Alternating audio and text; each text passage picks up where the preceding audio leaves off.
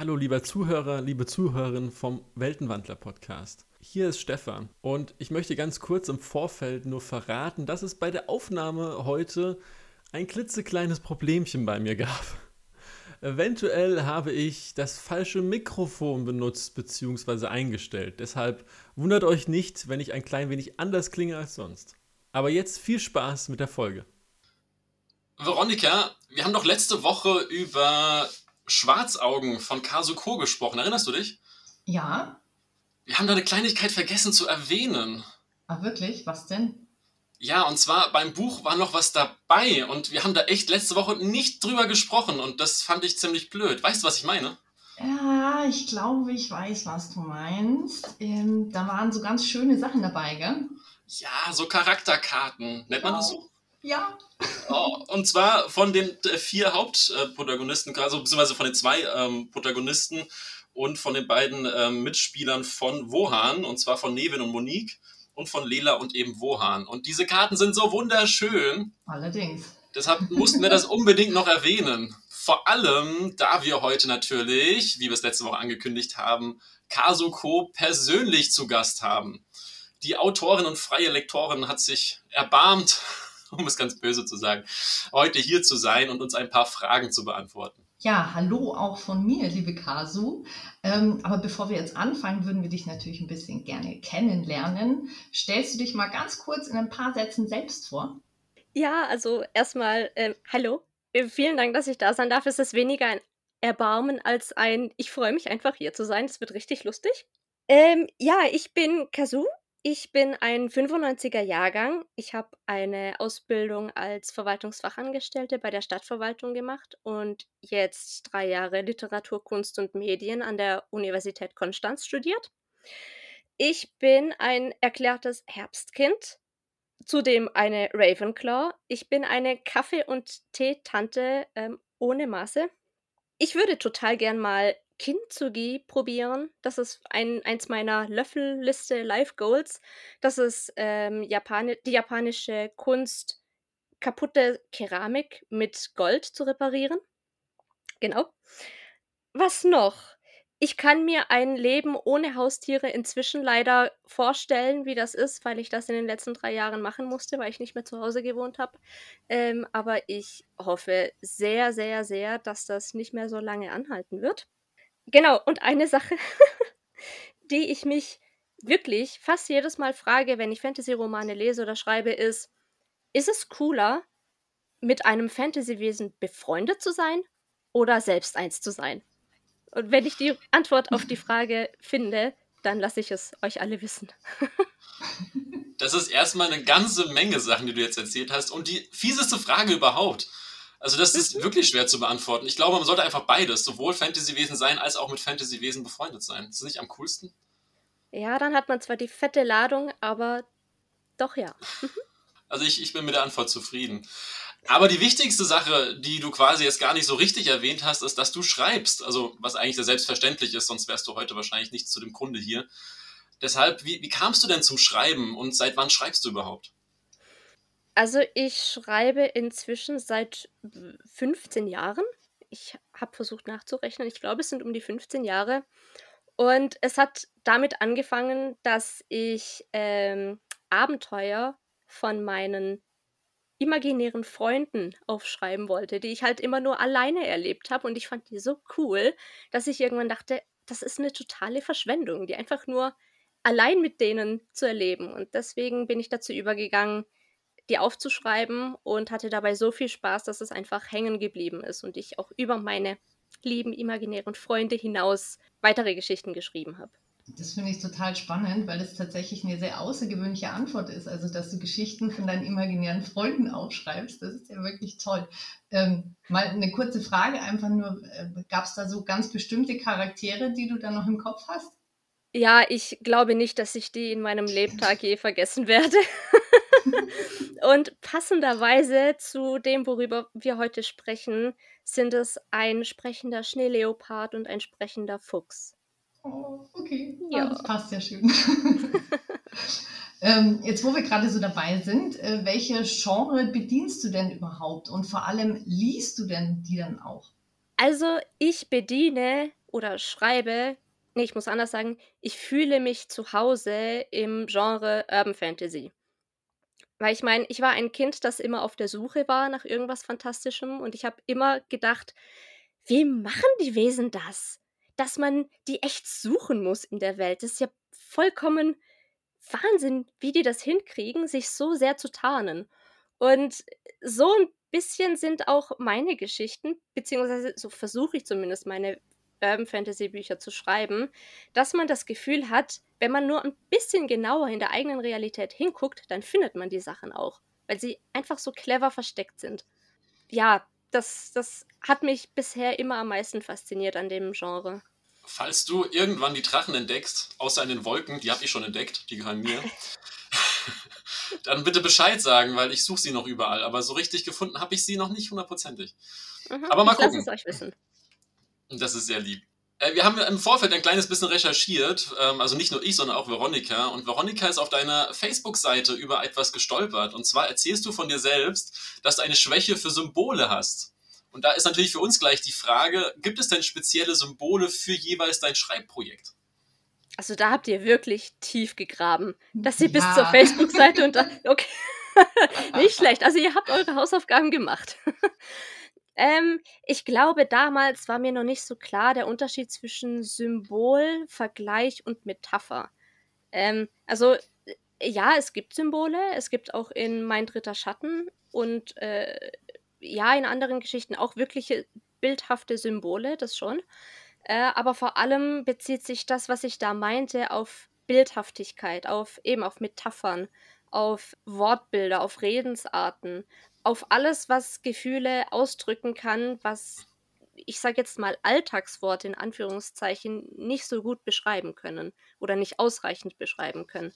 Deswegen ähm, war ich schon immer versessen darauf, Dinge, die ich vor mir, also vor dem inneren Auge sehe oder fühle, auf bildhafte, metaphorische, symbolische Weise irgendwie begreifbar zu machen.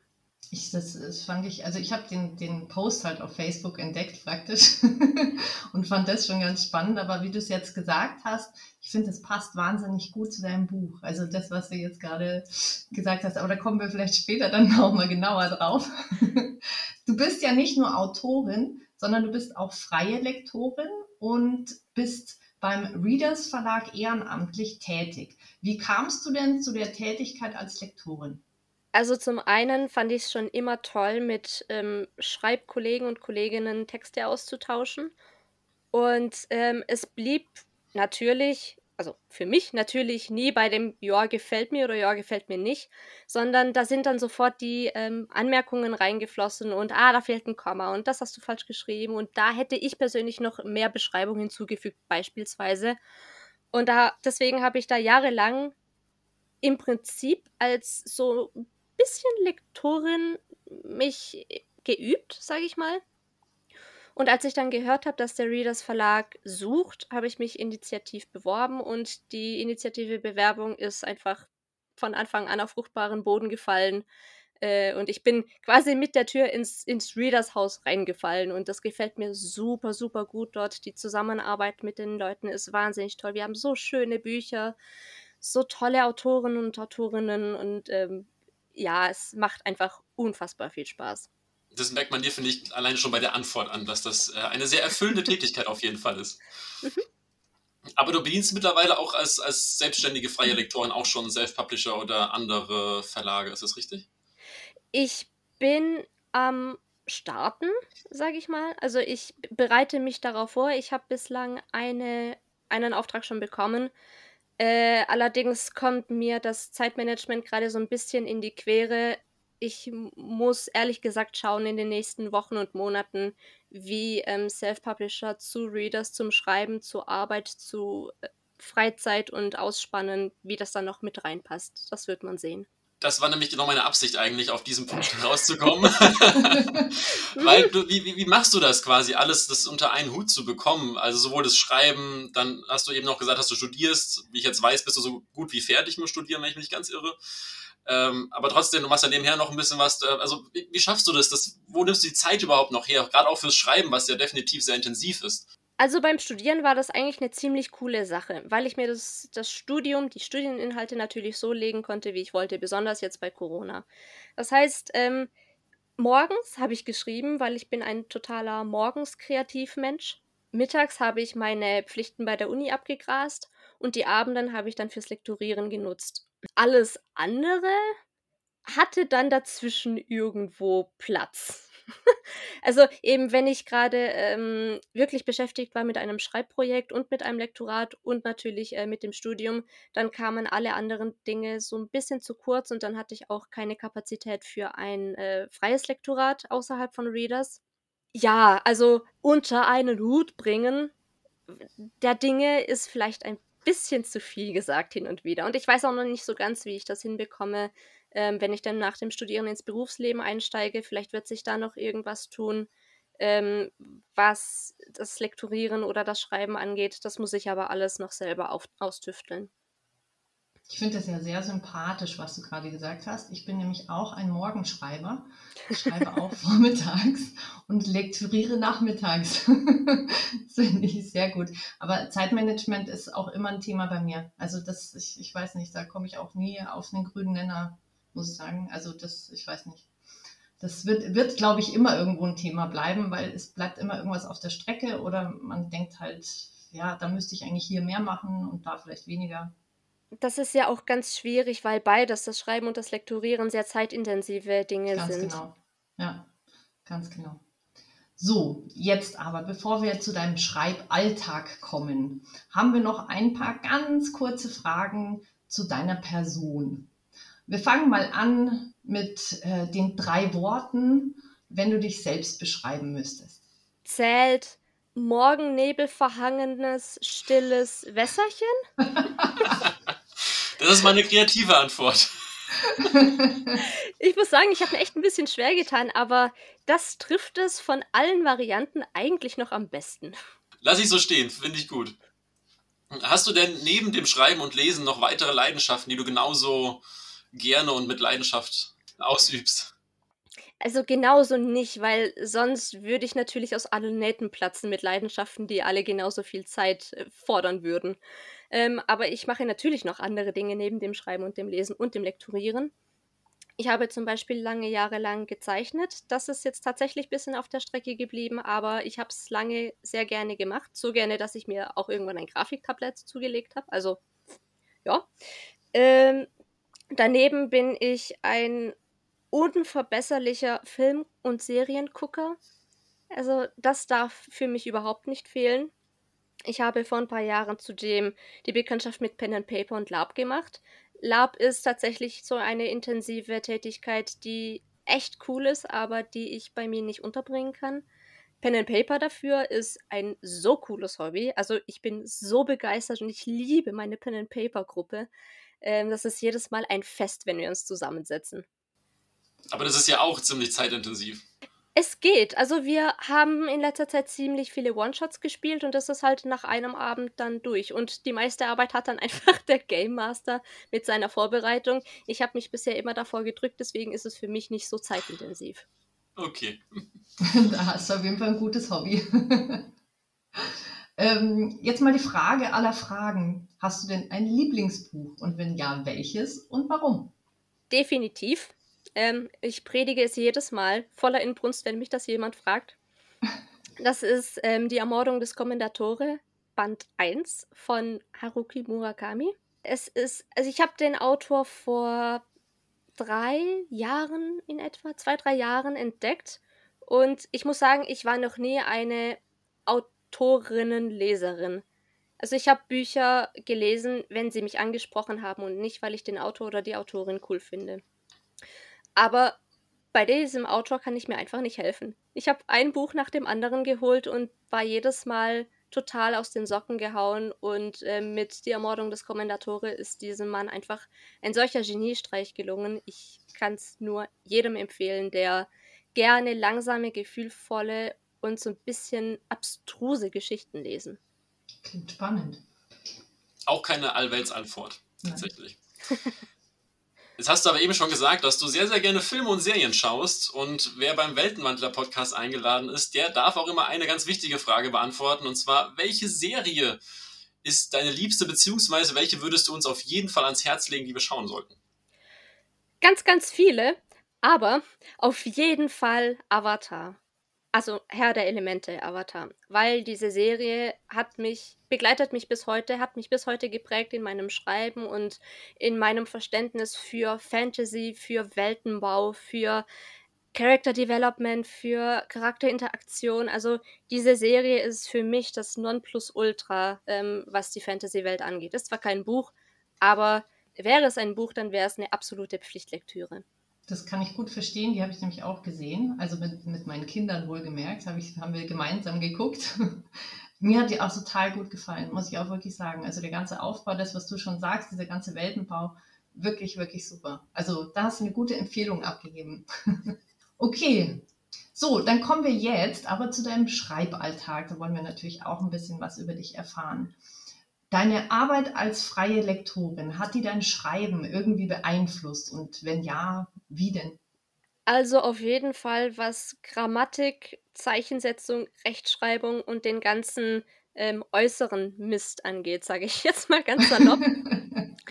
ähm, ich glaube, ich habe in den letzten zwei, drei Jahren so viel mehr gelernt als in meiner ganzen Schulzeit, was, was ähm, das, das ähm, äußere Bild des Textes angeht. Ich mache jetzt deutlich weniger Fehler in meinen eigenen Texten. Und natürlich solche Späße wie ähm, ich, ich lektoriere ein Buch und sehe, was mir persönlich, also ganz, ganz persönlich an diesem Buch nicht gefällt. Und das kann ich dann natürlich auch direkt für meine Bücher umsetzen. Habe ich vielleicht hin und wieder schon gemacht, instinktiv, aber es ist immer total gut, sowas auch wirklich präsent vor Augen zu haben, um es aktiv zu vermeiden und aktiv auch nach ähm, Alternativlösungen zu suchen. Geht es dir da auch so, dass du Bücher jetzt anders liest als früher? Also, dass du wirklich ein ganz anderes Auge drauf hast oder kannst du das teilweise auch noch abschalten? Also dein Lektorinnenauge, sage ich jetzt mal.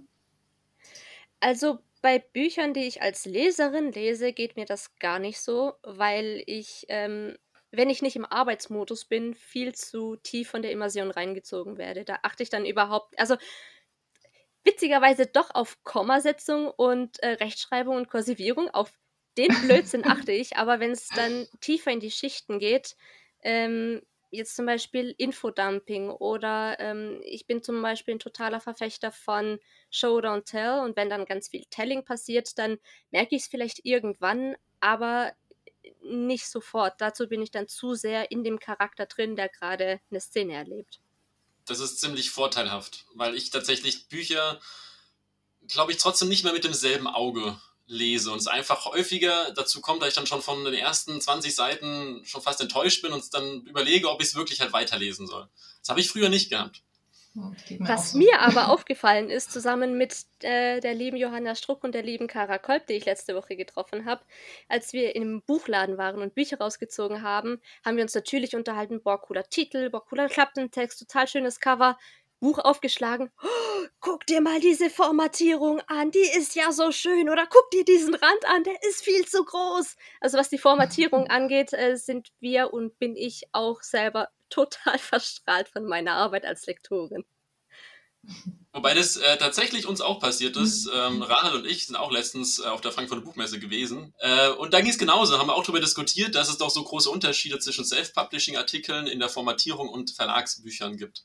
Aber das ist, glaube ich, ein Thema für eine ganz eigene Folge. Kommen wir oh, nochmal zurück zum Schreiballtag und ähm, auch zu deiner Arbeit als freier, äh, freier Lektorin. Und zwar hast du einen kleinen feinen Geheimtipp, eventuell, den du NeuautorInnen auf, mit auf den Weg geben würdest? Ja, auf jeden Fall. Einfach, weil ich gesehen habe, was ich selber für Fehler gemacht habe in der Vergangenheit als Autorin. Oder was heißt Fehler? Man hätte alles einfach anders angehen können, und, um sich selber weniger Druck zu machen. Zum Beispiel finde ich es ganz, ganz wichtig aus der heutigen Perspektive, sich mit Exposés zu beschäftigen und grundsätzlich mit der Bewerbung eines Buchs beim Verlag.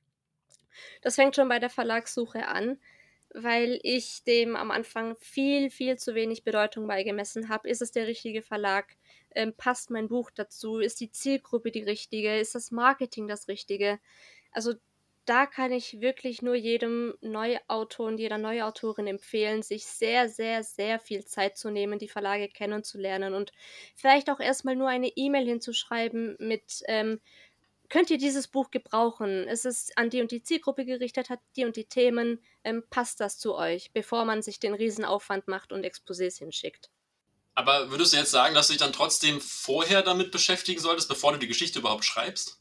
Das ist eine gute Frage. Das kommt drauf an, mit welcher, ähm, mit welcher Erwartung man an die Sache rangeht. Wenn du jetzt ein Autor oder eine Autorin bist, die unbedingt veröffentlichen möchte und ich kenne zum Beispiel jemanden, der oder die ähm, keine Geschichte schreiben oder kein Buch schreiben möchte, wenn es nicht verlegt werden kann. Da wendet sie oder er sich lieber direkt einer neuen, vielversprechenderen Geschichte zu.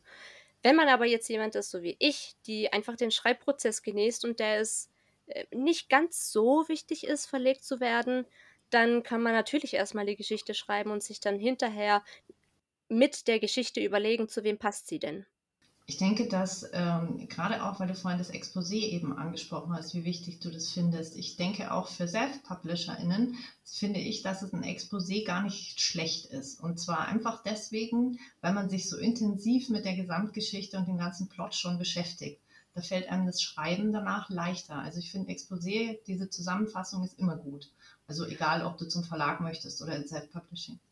Absolut, das ist eine, ja, das ist echt gut, was du sagst gerade für Leute, die ungern plotten, die aber trotzdem beim Schreiben, also für die wirklich die Panzer, die beim Schreiben merken, oh, ich habe keinen Plan und ich schreibe mich gerade irgendwo in eine Sackgasse rein, dann hilft es einfach nur mal das Exposé zu schreiben. Das ist eine Sache von drei bis fünf Seiten, um einen roten Faden zu kriegen. Man muss ja nicht alles mhm. ausformulieren, das ist ja das Ding ja. beim Exposé, aber das ist dann wenigstens so eine grundlegende Guideline, die echt helfen kann beim Schreiben. Ja, genau. Und auch eventuelle Knoten löst, wenn man gerade irgendwo feststeckt oder so. Ja, finde ich sehr gut, ja. Ähm, wenn wir jetzt bei deinem Schreibprozess schon sind, wie schaut er denn bei dir aus? Also wenn du jetzt mal anfängst an dem Punkt, wo du eine Idee hast. Also meine Ideen beginnen mit den Figuren. Ich habe meistens eine, ein Bild von einer Figur vor Augen, die ich richtig, richtig cool finde und bei, ich, bei der ich denke, boah, es wäre richtig cool, diese Figur in irgendeine blöde Situation reinzuschmeißen, aus der sie sich wieder rausholen möchte. Oder muss. Nach der Figur kommt immer die Frage, okay, welches Fantasy-Element? Nach diesem Fantasy-Element kommt die Welt.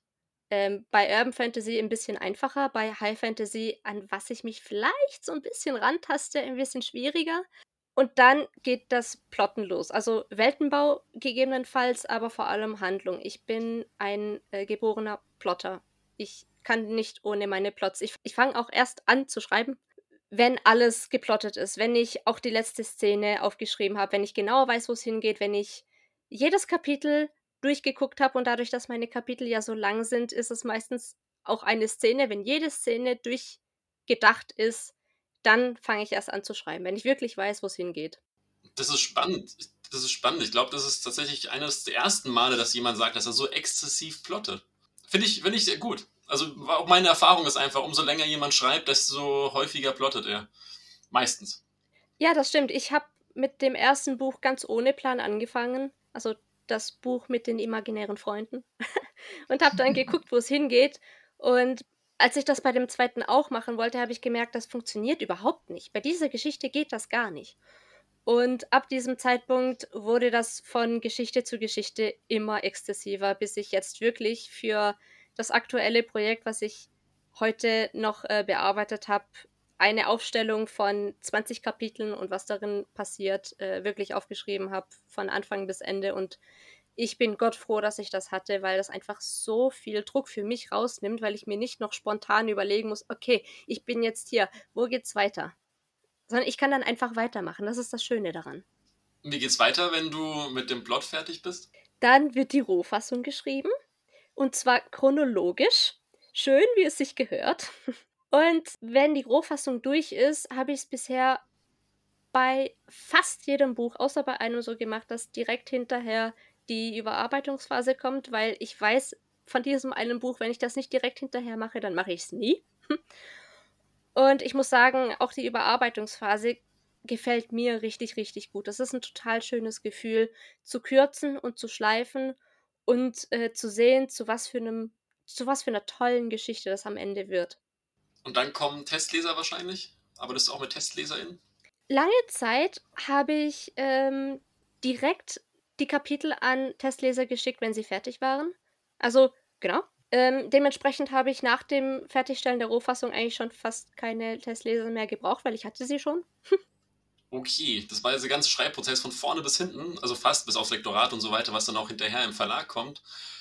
Jetzt natürlich die Frage, welchen von diesen Prozessschritten, also wirklich nur einen einzigen, würdest du denn sagen, dass du dich auf diesen am allermeisten freust, wenn du ein neues Projekt anfängst? Ganz klar die Rohfassung. Also Schreiben, das Schreiben selbst. Genau, genau, das Schreiben selbst, weil es für mich ein ganz, ganz wertvoller Moment ist. Hatte ich heute Morgen auch wieder, mich hinzusetzen, die Finger auf die Tasten zu legen und komplett out zu zonen und diese Szenerie vor mir zu sehen und diese in Worte zu fassen. Ich finde, das ist ein ganz magischer Moment, der ist nur von mir selbst reproduzierbar durch nichts anderes. Und das, ja, ich freue mich jetzt schon auf das nächste Buchprojekt, das schon in den Startlöchern sitzt äh, weil ich, weil ich, es gibt für mich fast nichts Schöneres als das. Und bevor wir gleich zum, zum Roman kommen, natürlich auch noch die Gegenfrage. Was ist der Prozess, wo du sagst, das, da bist du froh vielleicht, dass du es abgeben kannst, oder aber das würdest du am liebsten bei jedem Projekt irgendjemand in die Hand drücken, mach das bitte und komm mit dem Ergebnis wieder? Ich muss gestehen, dass ich keinen Hassprozess oder kein Hasselement des Prozesses habe. Was vielleicht noch am ehesten cool wäre, wenn es mir jemand einfach vorlegen würde, das wäre witzigerweise das Plotten der Handlung. Also damit habe ich noch am meisten Schwierigkeiten, was aber nicht heißt, dass ich es nicht mag. Ich liebe zu plotten. Aber wenn ich es mir aussuchen könnte, müsste, dann wäre es, glaube ich, das Plotten. Witzigerweise. Ja, das, das kann ich sehr gut verstehen. Ich muss ja, also ich muss sagen, ich finde es ja faszinierend, dass du so gerne plottest. Also ich mache ja so eine Mischung eher, also ich plotte ganz grob und äh, ja, lass dann praktisch die Charaktere die Geschichte erzählen. Also so äh, von Punkt zu Punkt, sage ich jetzt mal. Aber tatsächlich wirklich ganz grob. Ich bin da so ein ganz schlechter Plotter. Aber wer weiß, also man soll ja nie, nie sagen, wer weiß, was irgendwann mal wird. Vielleicht äh, schreibe ich irgendwann mal ein Buch, wo es einfach nicht anders geht. Es gibt einfach äh, Themen und äh, gerade wenn du im Weltenbau bist, ich glaube, da geht es einfach nicht, du kommst nicht anders rum. Ja, deswegen, man soll ja nie, nie sagen. Naja, aber ich meine, es hat ja niemand gesagt, dass das Plotten die perfekte Methode ist, die für jeden ja, passt. Ja. Ich meine, es gibt ja. ja genügend Panzer, die auf das Panzen schwören und ähm, sich im Leben nicht an den Plot setzen und ihre Bücher funktionieren trotzdem wunderbar. Also bitte, das soll niemand falsch verstehen, dass das Plotting die einzig richtige und ähm, wertvollste Variante des Buchschreibens ist. Ganz und gar nicht. Nein, nein, ich finde es nur, ich, das, das, ich habe schon richtig verstanden. Ich dachte mir nur, es ist irgendwie be, beneidenswert, wenn, wenn jemand so strukturiert vorgehen kann. Weil irgendwie stolper ich dann da immer oder dann verliere ich die Lust wieder dran oder keine Ahnung, irgendwie mein Weg ist, ist das noch nicht. Also mein Weg ist noch eine Mischung. Und deswegen meinte ich, also ich finde es echt bewundernswert, wie du das machst. Aber jetzt wollen wir endlich zu deinem Roman kommen. okay, und zwar kommen wir jetzt zu Schwarzaugen, mein dritter Schatten. Erzähl doch am Anfang erstmal, wie du überhaupt auf die Idee gekommen bist zu der Geschichte. Mein dritter Schatten sollte ganz, ganz ursprünglich eine Non-Fantasy-Geschichte werden. Es sollte nicht einmal ein Buch werden. Ich hatte mir vorgenommen, das war nach dem vierten beendeten Manuskript, dass ich das jetzt mal versuchen möchte, eine Geschichte ohne Fantasy zu schreiben.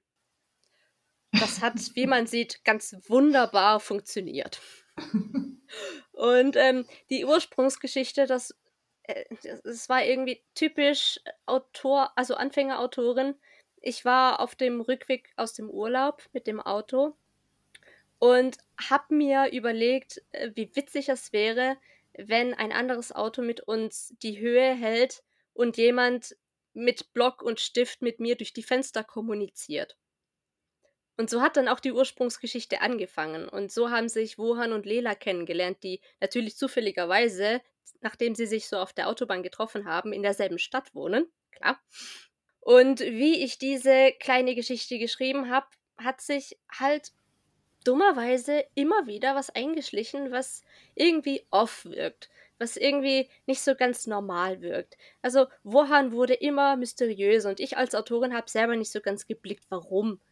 Und dann am Ende habe ich mit dem Fantasy-Element abgeschlossen, es zum ersten Mal gezeigt, so klimaxmäßig, und habe die Geschichte dann aufgehört.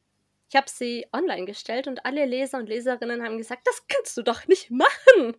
Du kannst doch nicht hier aufhören. Und ich so, doch, ich bin Gott, ich darf das.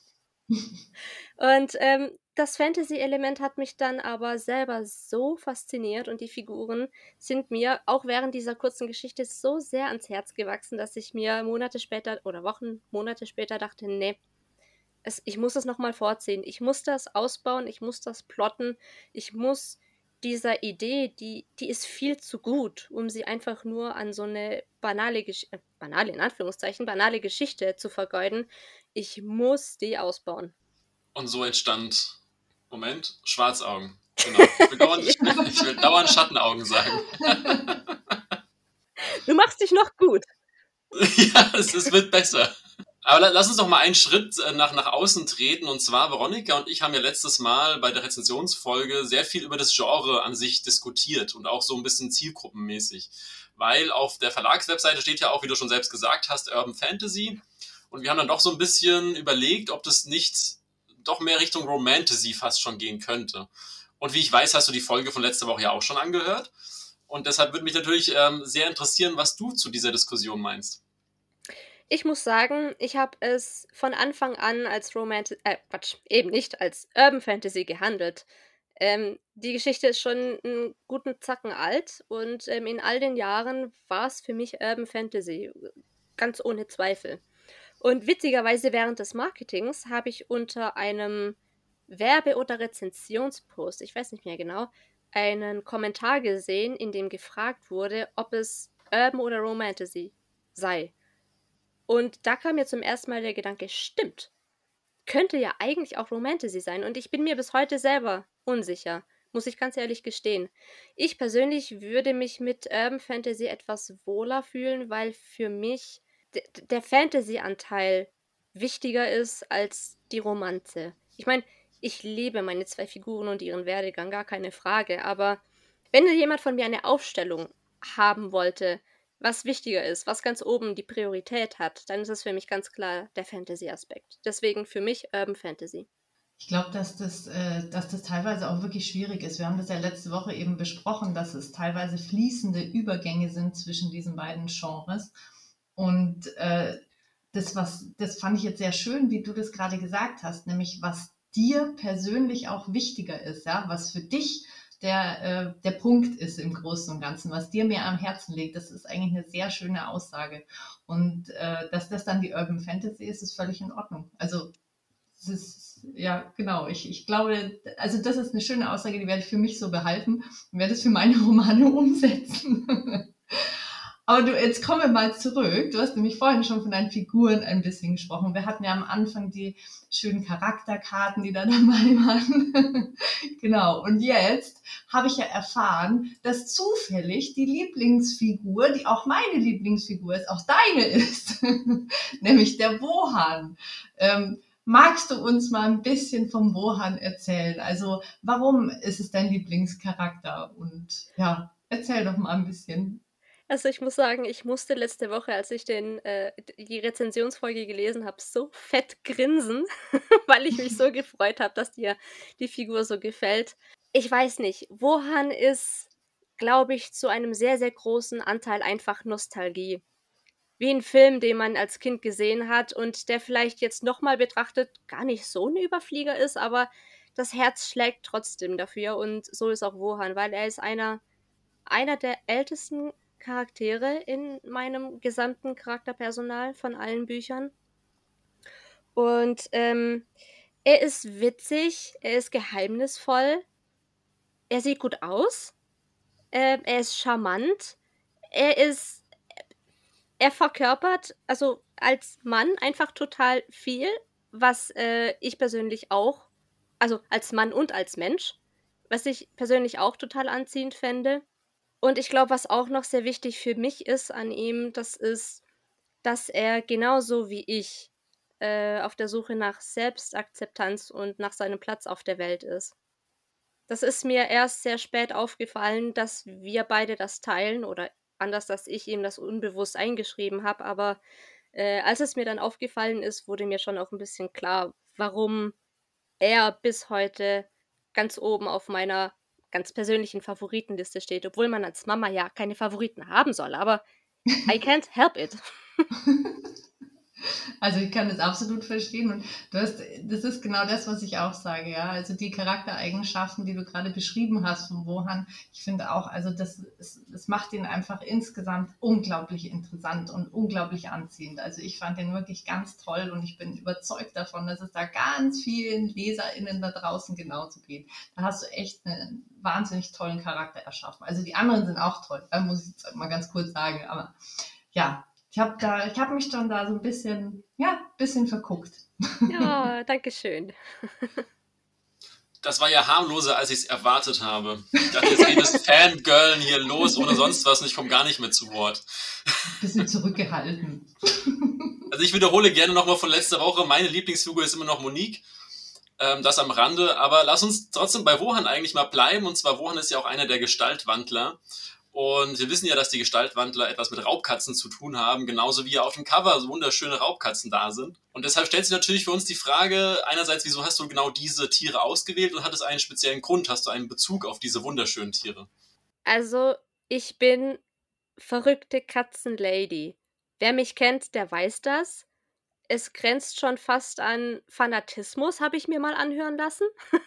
also, nein, ich stehe einfach unglaublich auf, auf Katzen. Ich bin ein völliger Katzenmensch. Ich hatte beides zu Hause, äh, Hunde und Hauskatzen.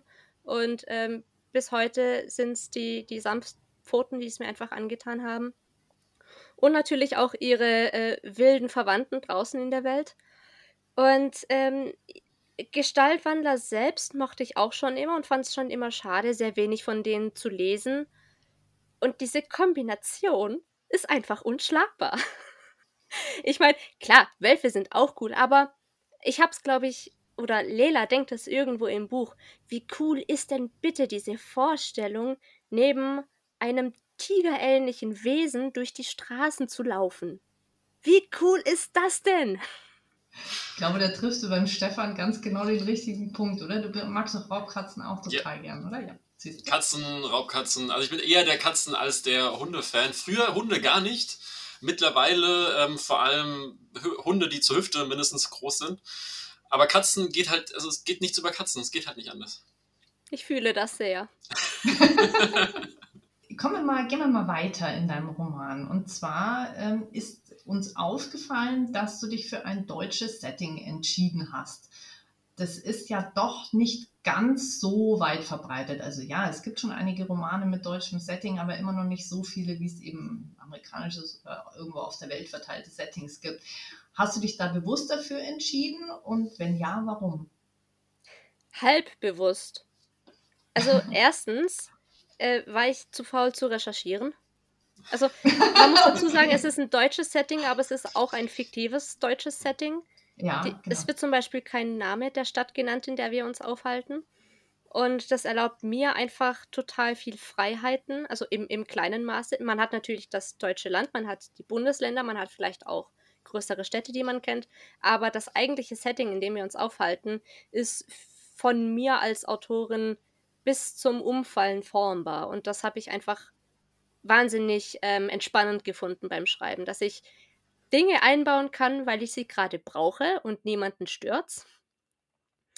Äh, und zum anderen fand ich das für die Geschichte einfach passender, weil das deutsche Setting, finde ich, etwas bescheidener ist als ein amerikanisches oder ein französisches oder ein, keine Ahnung, italienisches, kanadisches Setting, weil das Ausland für uns Deutsche ja doch immer was Besonderes ist, weil wir es nicht kennen, weil wir da im Urlaub waren. Sommer, Sonne, Meer, äh, ja, ich, ich fand, dass das Setting, das ausländische Setting zu viel Raum eingenommen hätte, neben Figurenkonflikt neben dem Fantasy-Anteil, neben der Botschaft, die ich äh, eingepflanzt habe in das Buch. Deswegen wollte ich das Setting an sich einfach gediegen und behutsam und bescheiden halten. Wunderschön auf jeden Fall. Ich glaube, wenn ich nicht ganz irre war, Veronika, du machst selbst auch im deutschen Setting rum mit deinen Büchern. Ja, mal so, mal so. Das ist immer, also das ist tatsächlich, was ich sehe, meine Charaktere und ich sehe, wo sie sind. Und je nachdem, so schreibe ich es dann auch. Also das erste, ja, Bayerischer Wald, das letzte jetzt wieder in München, richtig, dazwischen aber mal in Amerika. Also ich, ich komme viel rum. das macht es ja auch sehr interessant auf jeden Fall. So, eine letzte Frage haben wir noch und vielleicht sogar die wichtigste Frage, denn Veronika und ich haben ja letzte Woche auch gesagt, dass wir so richtig Lust haben, noch mehr von diesen Gestaltwandlern, von den Schwarzaugen zu hören und zu lesen vor allem. Und hier natürlich die Frage, ist hier noch mehr zu erwarten aus deiner Feder zu der Welt der Schwarzaugen? Na, ganz vielleicht habe ich heute die Rohfassung von Band 2 fertig gemacht fürs Lektorat. Aber nur ganz vielleicht. ganz, und ganz vielleicht ist das Buch, das in den Startlöchern steht, äh, schon Band 3. Oh, das ist aber vielversprechend. Also ja, es, es wird noch mehr von den Schwarzaugen äh, zu sehen geben. Und äh, nachdem ich letzte Woche die Rezensionsfolge gehört habe und mitbekommen habe, dass gerne noch mehr Lore sein darf, noch mehr Einblick in die Welt der Schwarzaugen, da kann ich, glaube ich, so ein bisschen spoilern, dass man sich da freuen darf. Auf die Dinge, die da kommen. Sehr schön. Dann ist eigentlich jetzt nur noch die allerletzte, ich weiß, ich sage immer, dass es die letzte Frage ist.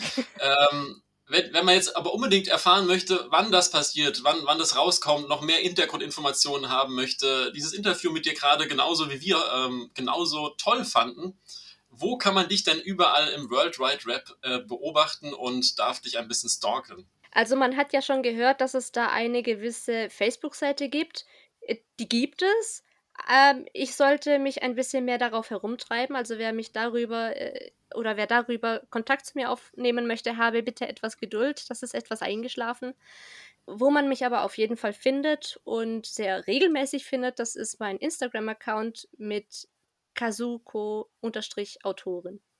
Ja, dann sind wir jetzt schon am Ende angekommen von dieser schönen Folge. Es hat echt richtig viel Spaß gemacht, dieses Interview, vor allem nachdem wir vorher dein Buch schon lesen durften. Es war also echt toll. Vielen Dank, dass du da warst, Kasu.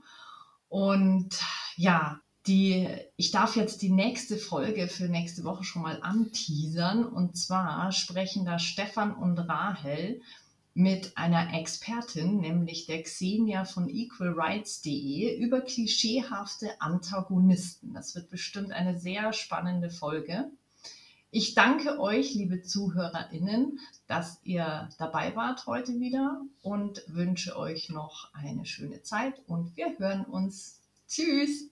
Vielen lieben Dank fürs Zuhören, auch von mir. Es hat sehr, sehr viel Spaß gemacht. Tschüss.